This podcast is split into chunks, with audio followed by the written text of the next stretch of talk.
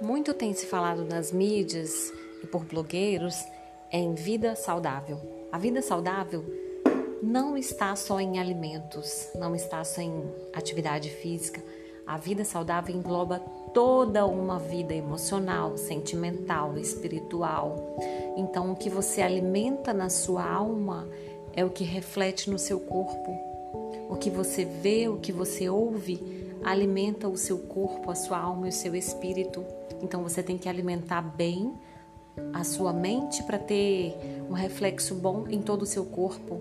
Por isso que existem, é, se desenvolvem as doenças psicossomáticas nas pessoas que não se alimentam bem emocionalmente e espiritualmente. Tome conta não só do seu corpo, da sua alimentação, mas da sua mente, porque adianta ter um corpo sarado, um corpo atlético, se você não cuida das suas emoções, se você não cuida do que você pensa, do que você vê, das pessoas que andam com você. Você é diretamente influenciado por cinco pessoas mais próximas que você anda. Então selecione bem as pessoas.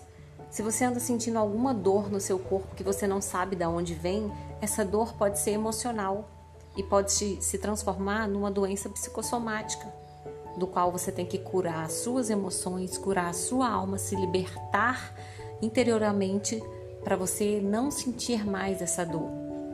Então, nesse dia de hoje, faça uma análise, ponha no papel, pontue as coisas que não estão te fazendo bem e delete da sua vida. Delete da sua vida, mesmo que seja alguém próximo, mesmo que seja um parente, se for um relacionamento tóxico, se livre, porque você precisa ter uma autoestima, um bom equilíbrio emocional e psicológico para ter um corpo saudável. O poder da mente transforma pessoas em pessoas boas, em pessoas aprisionadas, ruins mentalmente.